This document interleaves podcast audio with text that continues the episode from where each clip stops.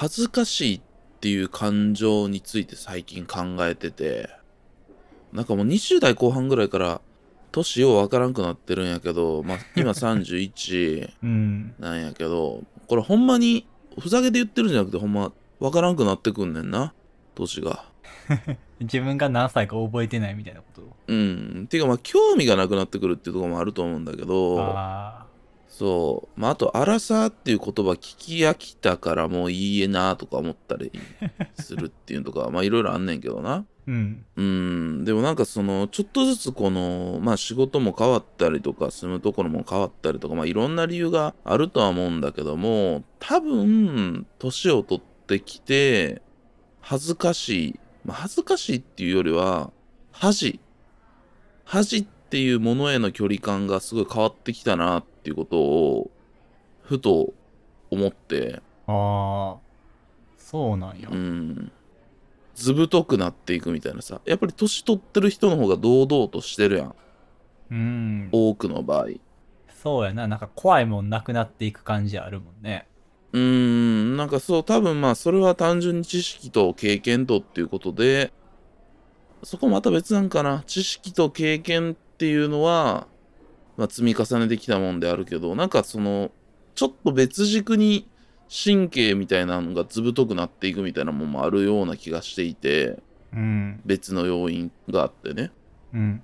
うーん、なんか、そこってでも結構、いいことだけでもないと思ってて、その恥みたいなものから距離が遠のいていくっていうのは、そんなにね、いいことばっかでもないような気がしてるのよ。ああ。まあ、細やかさみたいなものも同時に失っていってる気はするかな。うん。そうなんか言ったら繊細に感じられてたものが、うん。どうでもよくなってるみたいなね感覚みたいなんて逆に言ったらこれを感じないことによって僕はそういう繊細な人とかをこう塗りつぶしちゃうみたいなさ傷つけちゃうみたいな側になっちゃうんやろうなとか思ったりすんねああ。まあ、それは大いにあるでしょうね。確かに。うんかつて自分がそういう大人とかが嫌やったのにそういうことになるみたいなんとかうーん。どう？寺田さんはどんな恥への距離感って多分僕と寺田さんでも違うとは思うんやけどうん。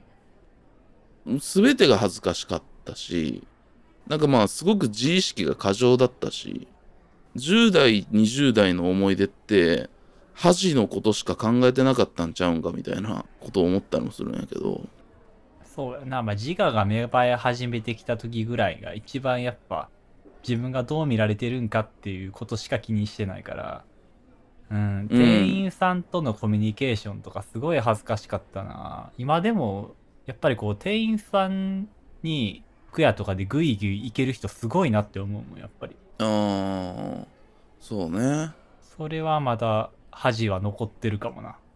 うん。まあ、良くない恥かもしれん、これはでも。そこ、まあ、ほんで、これもちょっとむずいねんな。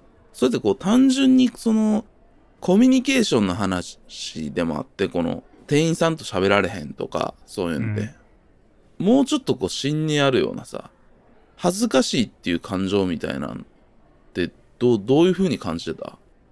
ああ。いや、なんかね、やっぱ、この急に距離をさ、詰めたりするようなことをしてきたら、相手がすごい嫌やろうなとかさ、こいつうざって思われたら嫌やなっていう自意識なんやね。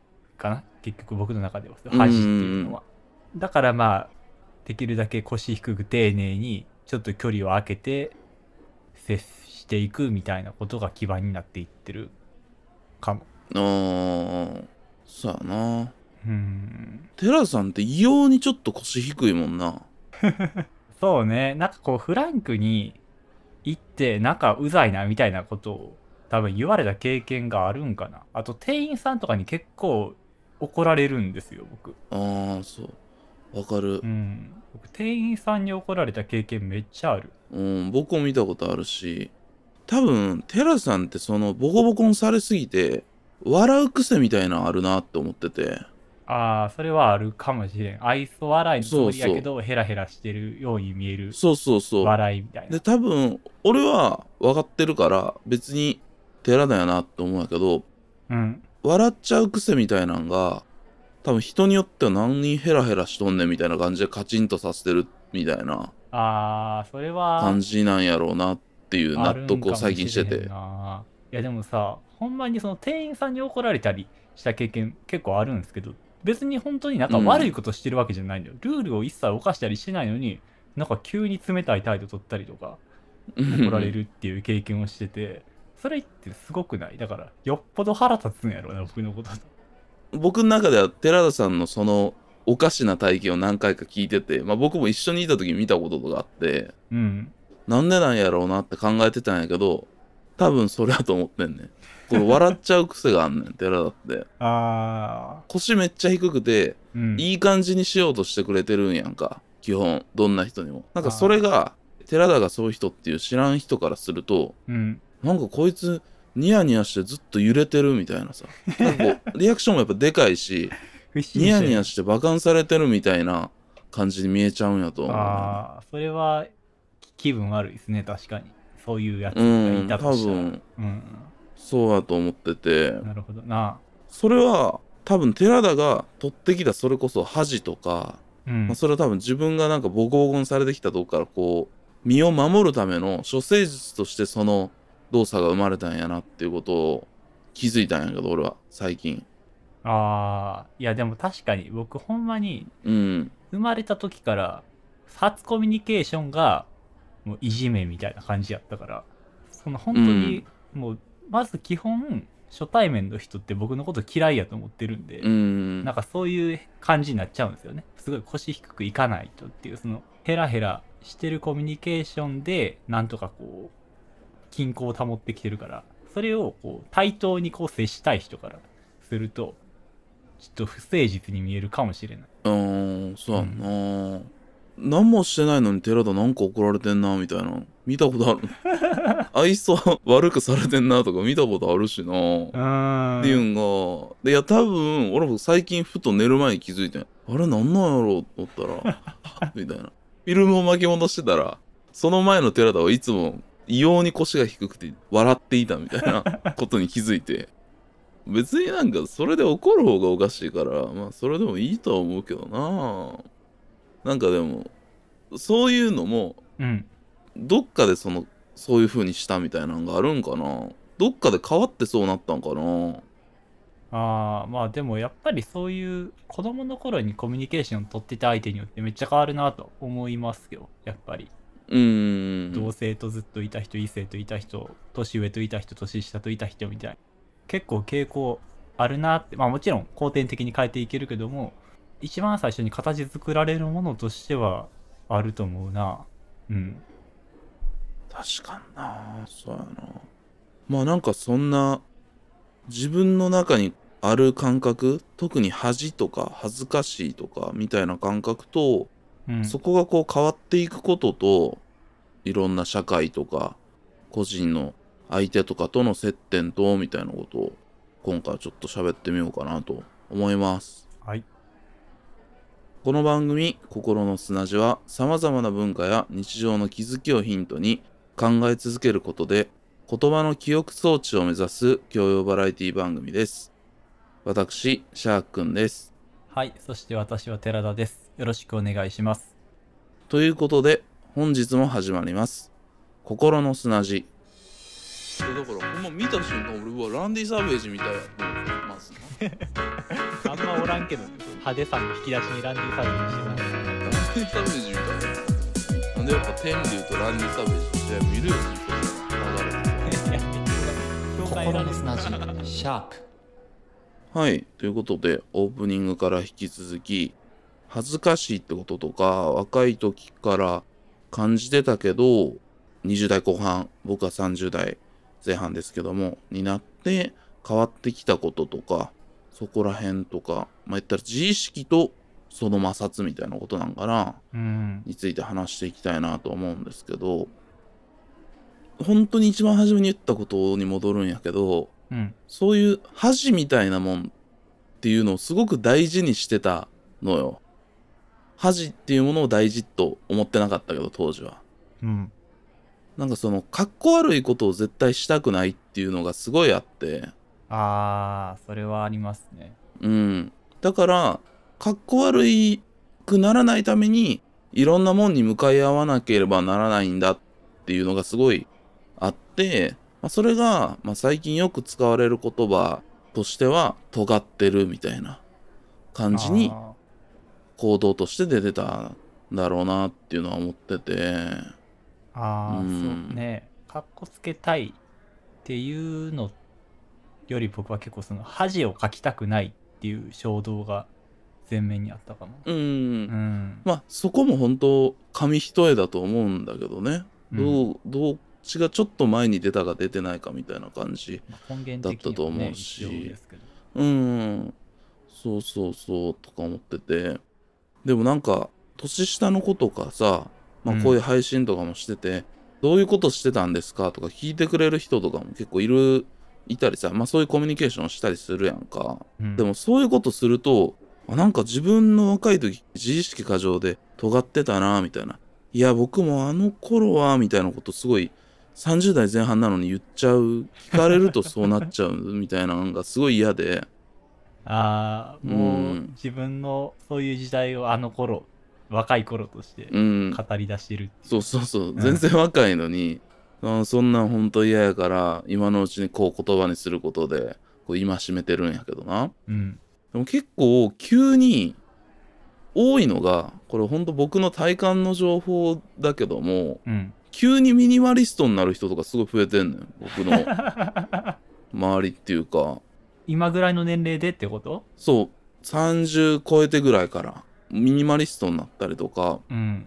別にそれはいろんなライフスタイルの変化っていう例なんだけど、例で分かりやすく始め出しただけなんだけど、地方に移住するとか、あいっぱい持とうとしてたと思うの。20代の、特に僕の周りのカルチャーとか好きな表現がしたいみたいな人って、みんないろんなことを持っていってガバッとインプットしまくってでっかく出そうみたいな感じだった人が、あ、うん。ここまでやなっていうさ、自分の器の大きさを決めてるなっていう感覚がすごいあって。ああ、まあ確かにそういう人増えてるなっていうのは分かりますね。まあそういうお金が手に入ってきるっていうのもまああるとは思うけど、なんかその20代で手に入れた材料は揃ったから、今からはちょっとこう小綺麗にしていくぞみたいなのはよく見るな、確かに。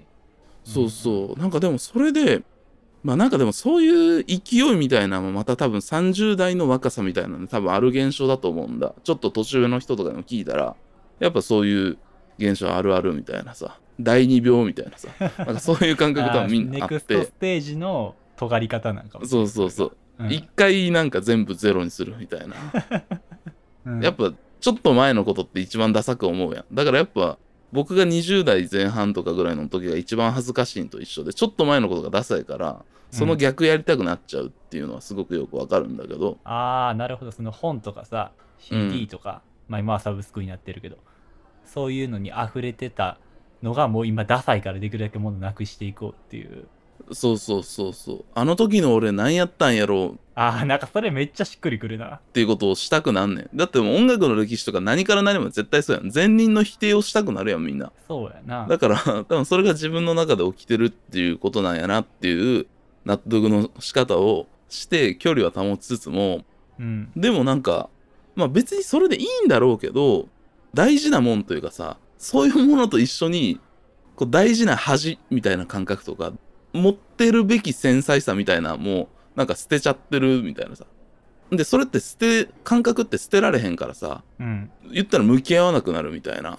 すごくこう、ちゃんと自分のこと、自分はどう考えてるんだろうとか、考えてきた積み重ねみたいなのがあったはずなのに、とライフステージの変化とか、まあわかんないよ。例えば結婚したとか、子供が生まれたとか、あなんか仕事変わったとか、今いろいろあるんだけど、そういう時の、言ったら、doing, being で言ったら、doing のことにかまけて、その being 的な部分も一緒にこう、クリアできるみたいなさ、感覚で捨てちゃうみたいな人、見たりすんのよ。ああ、確かにな。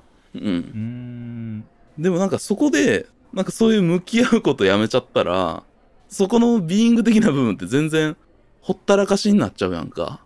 いや、そうよな。だからそこがうん。もう30代で止まっったまま4050になる可能性も大いにあるよね。そうそう、うん。で多分みんなそうやって50代とかなっちゃってるんやろうなって思ってん僕は。ああここでなんか大事な手綱捨てちゃったんだみたいな。こう大事な手綱を離しちゃったんだなっていうさことを思うのね。うーん確かにな。いやなんかさ僕もそのまあその例えば大事な手綱を外した人の例として挙げるべきではないかもしれんけど例えばその親とかってまあ、うん。5060なわけじゃないですか今も。うん。だけどやっぱその子供ができてからってそういうビーイングと向き合う時間って多分かなり減ってると思うんですよ、うんそりゃそううん忙しいからね。ううんん。だから親と話しててなんかその恋愛というか男女間みたいな話になった時とかにえそこそんなピュアなままなことあったりしてすごいびっくりする時があるんよね。うん。うん。なんかそうやな。いやなんか母親からさ男女の友情って成立すると思うみたいなこと言われて。いやまあまあね、うん。その寺田と寺田のおかんはなんかこうねそういう話もできるぐらいの距離感やから またさあれなんやとは思うけど。いやうん。でもだからあそこはやっぱ子供ができたら止まるようなそう当然そういうことを考えることもなくなるしみたいな。まあさっきのは一例やけどね。恋愛以外の話とかもあそこまだそんなピュアな土壌のままなんやみたいなことを親と喋ってても感じる時あるしね。うん。いやいやもうだってたまたま年取ってるだけやからな親もうん。その日々の生活に忙殺されて向かい合われへんくはなるとは思うんやけど。いやーそうなんですうよ、ん当然僕もまあもし将来家族ができたらそうなる覚悟はせなあかんなってその時に思いましたね。うん。絶対出てくるんだけどゼロにせんとこうやっていうさ。あ例えば気持ちすごいわかるっていうかその、もう分かれへんから聞かへんみたいな。あ好きだったもんはちょっと残しとくとかなんかこうゼロにせんとこうって思うんやけどでも多分そういうのってその脳のゴミみたいな感じで思ってるんやろうなみたいなさ。多分ゼロにしといた方が次のステップいけるみたいな。ーうん。なんかこうスパッと切ることがさうん。なんであんなに好きなんやろうなって思う時ある。確かに。もうやめみたいな、うん。全部捨ててすっきりしたみたいなことが結構ドラマとか漫画でもすごくポジティブな表現として使われるやん。うんあれは危険だなぁと思いますね、うんやめ癖がつくような気がするなやっぱり捨て癖うんうん。心の砂地ところは変わり西武八木沢から巡ろう手広く低速無故障もさらってくとく走り続き合う闇だめのごとく大本なくちゃ大婚約者大丈夫用語集もあるから思考回路はまるでメロラカメトロールこの下巡ろう我が城としようが同じく考えてるもう一個のラインというかうん全然違うことで考えてたんやけどこっちも多分総合的に作用してんじゃないのかなって思うことがあってうん。スピード速すぎるって思ってて 多分ねみんな今めちゃめちゃスピードを大事にしてる 多分。あそう？どどういうとこで？そのすぐやりたいしうん。すぐ変わりたいみたいなスピード欲みたいな多分人間にあんねん。あ速くなりたいっていう欲あんねん。多分その短距離走とかずっと小学生からやらされ続けてるからその快感が忘れられへんーなとは思うけど。そんな部分の思い出に使そんってなことはないで。うん そんなことはないんですけど。そのでも多分その速くなりたいみたいな欲があると思ってんねん最近。僕はうん。この三大欲求ぐらいの中に入ってんじゃないのかなみたいな思ってて。うんまあそうやな確かに。まあすぐ結果を出す即戦力とかもビジネスの言葉ではうん。やっちゅうほど聞くし、そうそう。流行っていうのはやっぱスピードが速いってことはやっぱ大事だったりするやんか。うん。で何か知識とかでもスピードの先に知ってるっていうスピードが速い方がやっぱ強いみたいなさいいみたいな感覚って多分あるしメールの返信早かった方がやっぱりそれは遅いよりは早い方がいいやろみたいな感覚もあったりとか結構スピードをみんな大事にしてんなっていうのを最近気づいてて。あーまあでもスピードをさ早くできちゃうしね。さっき言ったメールの返信とかもそうやし、そうそうそう、SNS とかさまあインターネット上のニュースとかもそうやけどもう早くしようと思えばうん。いくらでも早くできちゃうから、じゃあ早い方がええやんって言われちゃうのよね確かに。ちょっとそれがやばいような気がしてるっていうか、まあ単純に、この心の砂地とか、僕が得意なことって、どっちかというとスピード遅い方が得意やね。じっくりこの、作っていくものの方が得意やねんな。あそうなんですか例えば、1時間で企画考えて、うん5分でプレゼンしろみたいなこととかって、俺もう全然ダメやね。1時間だけやったらあー。そうなんやうんとか、うん、なんかすぐ、まあ、それこそ、あの、いろいろこう筋トレをして一発ギャグとかできるようになってるのは、それは筋トレしてやってるから できるんだけど、うん。その一発ギャグ的なもんとか、うん。そういうスピードが速いもんってすごくいい憧れがあるけど、僕は苦手やねんな。あー。まあちょっとわかるかもな。うん。で、うん。まあこのポッドキャストをやってて、ココスナの今の形みたいな、まあ30分から50分ぐらいで、じっくりこう、寄り道しながら輪郭を見せていくみたいなことが、一番やっていく中で得意だし、一番面白いことができてるなっていう感覚があるんやけど、なんかそこは多分そのスピードから逃れられてるからっていうとこやと思うねんな。うんなるほどね、まあ、自分の中でゆっくり醸成してこう世に出せるもう仕組みになってるからねココスナは。例えば1時間の映画と2時間の演劇と5分の音楽と30分の喋りとみたいなのはそれぞれ違うしそれぞれちゃうことが向いてるけどもうん。ただその人には今これが一番ハマるよみたいな強さみたいなのは並べた時に出てくると思ってて。うん、その人っていうのはやり手のこと受け手のこと？受けて、あ、うん。受け手のこと。ああなるほど。っていう考えがまずありますっていう土台がをちょっと話しときたかったってだけなんだけど。で、うん。音楽って僕一生懸命10年ぐらい頑張ってやってたけどうん。やっぱ音楽早すぎんねん。うん。いやだって名曲って言われてるもんとかでも3分とか4分とかしかないやで。早すぎん？確かにな ?5 分ぐらいの曲長いなっていうさ。長いっていうよりは 遅いっていう感覚を俺しみんな感じてると思うね。だかまあ今特にねら3分ぐらいの名曲みたいなのがめちゃめちゃあって、それをみんなガンガンに聴いてる。めっちゃやばい。めっちゃスピード速いもんが詰まってると思ってて音楽に。だからやっぱ音楽やばいなみたいなさ。その3分の1曲でさ、めちゃめちゃ情報量が詰め込んであって、うんそれが音と一緒にこうガッて伝わっていくみたいなさ。3分聞いただけで、その人の感覚が変わっていくんやで。すごない？いやそう考めっえたらちゃ速ない？すごすぎるな 音楽めっちゃやばくて、2時間の映画とかで同じようなことっていうのはやってるかもしれんし、同じような感覚を受けるかもしれへんけど、また全然さ、それやったら3分の音楽が一番強ないみたいなさ、感覚があって、いやーあるななんかそれすごい思ってて、その気持ちよさみたいなんと、そのスピードに慣れさせていこうとすると、うんその体にしようと思ったら多分、こういろんなもんをゼロにしていかなあかんし、いろんなもんを捨てなあかんのだろうなって思うねなんか。もっと早いかもしれへんみたいな。3分の音楽とかじゃないみたいなさ。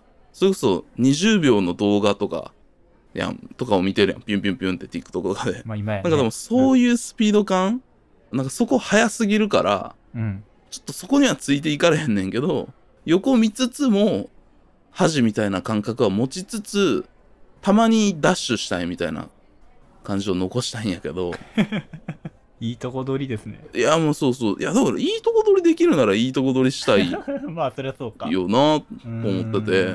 でもなんかそれを多分30代とかになるともう捨てろってなんか言われる圧みたいなのが多分あるんやろうなみたいな。うーん。なんかでもそれはさ同調圧力な気がするな結構。なんかみんな捨ててるからさ。うん。そこにやっぱ捨てない人を見るとさ若さにすがってるように見えてまうとか捨ててる自分が不安になったりとかことをわざわざ捨てろって言ってくるのはマイナスな感じするな。うーん。まあなんかでも多分そっちの身が軽い方がグッドだよねみたいな感覚はみんな共通して持ってるから捨てていくんだと思うのよ。同調圧力っていうこともあるかもしれんけど多分その感覚がみんないいなと思うんだと思うのよ。あうん。あそっか。身軽で早く動けるっていうことに魅力を感じるのよ。多分。うーんまあ軽やかな人っていうのはなんか重宝されるよね確かに。うん。うん。でやっぱみんなスピードが好きなんやってスピード欲があんのよ絶対。う わーなんかいやすごいビジネスビジネスの時によく聞くな決断力みたいなものでもあるしそういうのそうそうそうそう。スパッと決めて捨てて1か0かうん。みたいな、いやーそうそうそう。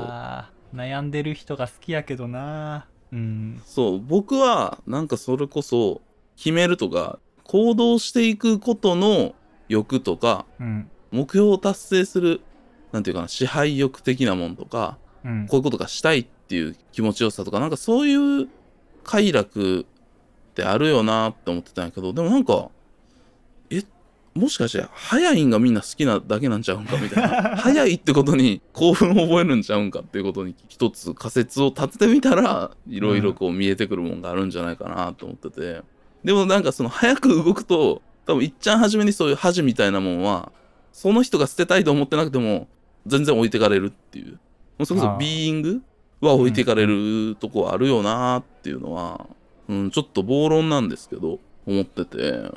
うん。まああるかもあと今なんかみんな目的を見失ってとりあえず早いことがいいってなっちゃってるのはもうあるかもいや、多分ね、早いって安心すんねんな。な、なぜなら今一番動いているから、みたいなさ。とりあえず今できるスピードは上げれるから、みたいな。いやーわかるななんかそういう人ってあの、うん予定埋めてないと不安になる人でもある気がするああ、の経験な。うん動いてるからとりあえず充実してるっていう判定になるようなそういう人ってあ、そうね。うん確かにな。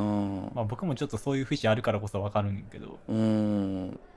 あの、早いことがダメっていうわけじゃないし、早く動くことも大事だし、俺もなんか早いもんがしたいってこともあるけど、俺はそれがたまたまあんまりこのスピード上がれへんっていうさ、で、スピード速く出そうとしたら俺の良さが出えへんみたいなことがあって、だから、速いんがいいことは確かなんやけど、でも、人によっては、じわりじわりとその人に合ったスピードを出して、達した方がいいもんができたり、その過程自体が、僕もこの心の砂地とかは、この過程自体がおもろいみたいな。俺のスピード自体は全然普通に走ってるから面白くないけど、寺田が走ってるフォームがおもろいとか、なんかその過程で見てくれたら、うん。いろいろ面白いことはあるよっていうことは、ここ砂3年やって思ったことで、うんそうやな。まあやっぱ会話会話ってやっぱり感情動いてるしな。なんかだから、速いだけがいいわけじゃもちろんないなって、そんなことは分かってるつもりなんだけども、うん。でも思った以上にまあなんか多分本当に今の社会はスピード強で溢れてるから、そうやな。どうなんうんでもさ東京やから特にそう思ってるっていうのあるような気するな。それはマジある。この街めちゃめちゃ速いから、いやほんまに。最初に東京来た時にさもうのんびり生きてたらなんか街に飲まれそうになるってすごい思ったんよ。なんか街に負けそうになるというか、いや別にそんな敵意むき出しで生きてたわけじゃないけどその街に対してバテそうになるみたいな感覚があってんけど最近全然そういうことなくて多分そのスピードに僕もやられつつあるんやろうなという。あーどうどうなんだろうね。まあ自分のスピードを持ってる、持ち出したっていうことでもあるんちゃうの？まあ慣れでもあるんかな。うーん、わからんけどな。まあ、今回はどっちかというと、その、速さっていう、今後、今年ちょっとキーワードにしていきたい。僕の中で。速さちょ、速ないそれみたいな。速さをもうちょっと考えていこうみたいな、物事の。速さっていうところが置き去りにする何かみたいなんてあるから、例えば、映画とか見ても、ちょっと速すぎたな、この映画とか、そういう評価軸とかでもありだと思ってて。ちょっと速すぎるな、みたいな。うん、やってることが速すぎて分かれへんみたいな。いやでもねそれは僕結構あるで。映画見ててもさもっと長くてよかったなみたいなのとか早すぎるって確かに思ってるところあるな。言語化したことなかった。でも確かによく思うかも。みんなにこの速さ、速さ問題っていうのを提示したくてですね、それを今後考えていきたいなと思ってます。はい。ということで、今回はね、ちょっとまとまりのないお話ですけれども、そんなことをね、やっていきたいと思います。まあ今後もね、心の砂地はじわじわとね、コツコツとやっていく過程みたいなのをやりながら語っていくというのをね、楽しんでいただければなとは 思っておりますので、っはいていう感じで、はい。そうですねあのここ砂再開したんでぜひこれは早すぎるなと思ったこととかもね気軽にお便りとかいろいろ送っていただければ嬉しいですね。はい。というわけで、心の砂地は引き続きお便りをお待ちしております。すべての宛先は、kokoronosuna.gmail.com 心の砂 .gmail.com までよろしくお願いします。もしくは Spotify、Apple Podcast など各配信サービスのエピソードの詳細に載っている Google フォームからお願いします。Apple Podcast へのレビュー評価も絶賛募集中です。ぜひともよろしくお願いします。Twitter での投稿は、ハッシュタグ KOKOSUNA ココスナです。よろしくお願いします。ツイートしていただく際には、エピソードのリンクも貼っていただけると嬉しいです。また、本編で出てきた固有名詞などはノートにもご集がありますので、そちらもご覧ください。ノートの URL も各配信サービスのエピソードの詳細にございます。ということで、今回も聞いていただきまして、ありがとうございましありがとうたご。ざいました。えっと、次回はですね、スティーブン・スピルバーグ、フェイブルマンズ、自伝的なね、作品が公開されるということで、はいス。ティーブン・スピルバーグ特集 っていうすのを。やろうと思うんですけど、うん。スティーブン・スピルバーグを普段俺がやってる評論の仕方でやると、シンプルに寝れなくなるので、そうね、全部見ないといけないってなったらね、追えないから。そう、なんでまあ、一応2000年代のスピルバーグ。うん。っていうかまあ次回は私の一番モーストフェイバリットスピルバーグ。っていうかまあ私のフェイバリット映画ベスト10にも絶対入る宇宙戦争というですね 映画を。いやいやいや、おかしいって。珍しすぎて。りたいと思ってます。宇宙戦争がスピルバーグベストの宇宙戦争。って。宇宙戦争は本当にあるシーンが僕の中でほ 僕が好きな映画のシーンはって言われたら絶対に答えるシーンがある入ってるんですよ宇宙戦争にはねああ、そうなんですね。うん。うん。で、なんかそれはもう自分の中でやりすぎて、もう古典落語みたいに面白く喋っちゃうんやけど、うん本当にあの感動したの、そのシーンは。僕の中ではね。ああ、そうなんですか。そうそうそう。っていう、まあ、ワンエピソードとかも喋らせていただきたいですし、うん。まあなんかちょっと宇宙戦争が本当にいい映画だと思ってるのは、うん。なんかこうずっと下げてきたんですけど、自分と父の関係っていうのをちょっと考えて喋ってみようかなと思って。ああ、なるほどね。まあ結うん構そういう、まあ父っていうものに関してはさ、批判的な目で見てるイメージがあるな、シャークさんは。うん。はっきり言って自分の父親とはもう、ねえ、全くうまいことやれなかったから。まあ今も存在してるんですけど、父親は。あのーやれてなくて、スピルバーグの映画ってなんか結構定期的にそういうダメ親父みたいなのが出てきて、いろいろ考えると宇宙戦争が好きなのも多分そうなんちゃうんかなって思ってて、なんかその辺、まあ宇宙戦争と僕とおかんと時々おとんみたいな感じで話していけたらなと思っておりますので、はい。はい、よかったら宇宙戦争だけでもね、見てくださいてい。ただいて。はい。はい、よかったら、まあ、見てなくても、あの、楽しめる内容になるとは思います。はい。それでは皆様、ごきげんよう。